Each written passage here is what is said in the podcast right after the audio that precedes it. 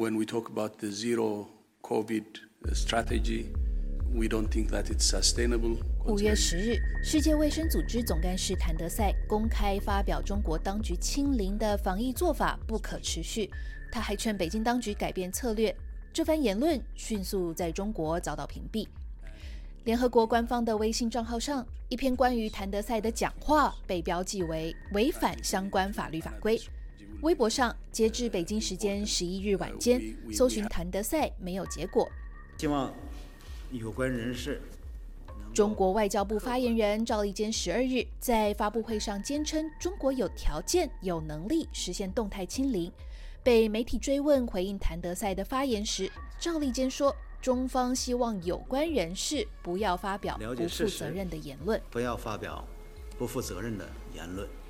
官方把世卫组织的禁言定调为不负责任之后，宣传机器很快的动了起来。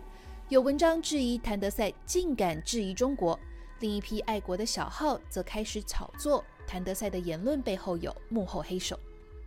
在中国互联网公司工作的无忧向记者解释了平台运作的方式。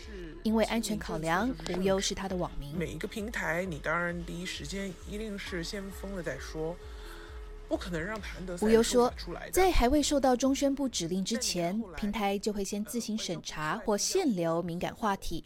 这类做法行之有时，但在疫情爆发的这两年，更加严格的执行。中国的审查机器试图说服人民，现行的防疫政策是最有利中国，但观察家们发现，这些招数越来越不管用。中国的网络审查观察网站 Greyfire 共同创办人史密斯告诉本台，尽管官方的审查及宣传手段日新月异、炉火纯青，但中国网民对于政府的质疑与不信任感正在上升。Um, I think at first people feel. anger and frustration at not being able to share their true feelings. 我认为一开始人们会因为无法分享自己的真实感受而感到愤怒和沮丧，这逐渐发展成为对政府失去信任。史密斯说，反映在现实的生活中，就像是人民不再相信政府会给他们足够的封城预警，大量囤积物资，还有越来越多人设法阅读防火墙外的中国资讯。他告诉本台。，GreatFire 所管理的自由微博、自由微信网站，自年初的铁链女事件、乌克兰战争，再到上海封城，访问的流量明显增加。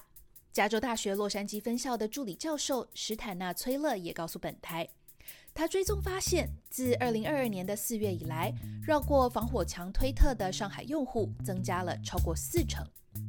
这个结果印证了他今年稍早发表于美国国家科学院的论文观点。研究发现，新冠疫情促使更多的中国人设法规避审查机制，试图在被中国屏蔽的网站上获取新闻或政治相关的内容，尤其体现在被中国禁止的推特和维基百科上。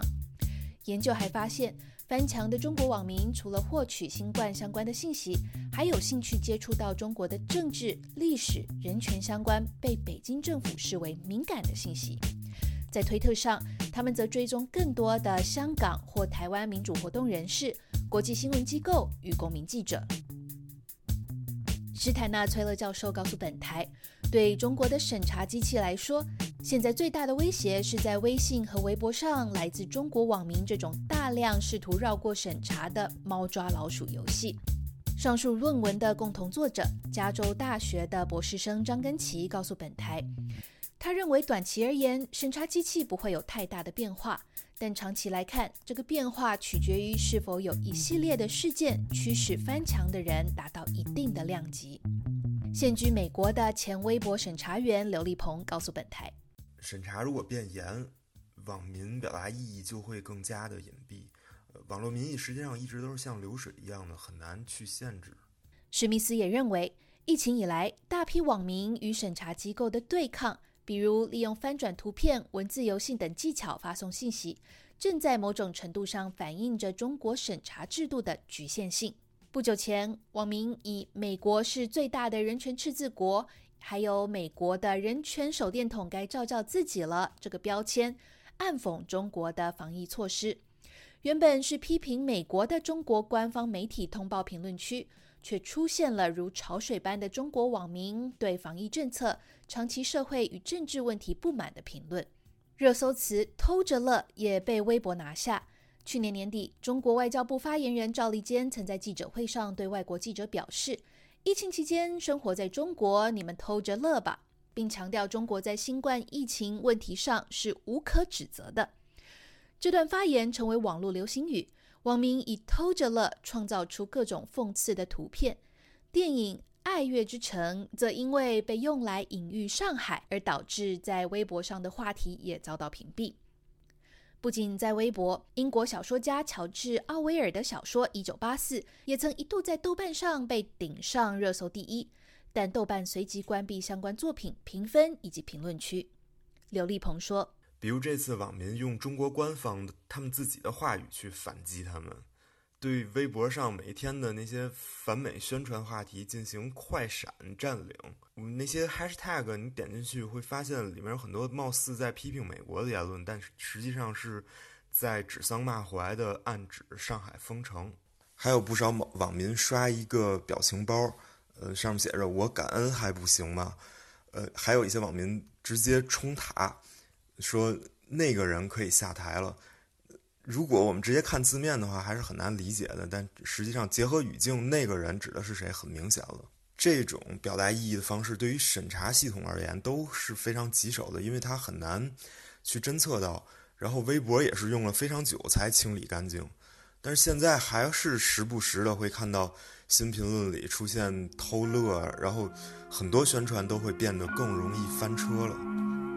当自由和思想一直被权力禁锢，当绿色的通道封锁上成为了禁锢，当穿上了制服却只关心自己仕途，当生命当上海的说唱歌手方略在封城期间创作了这首歌曲《新奴隶》。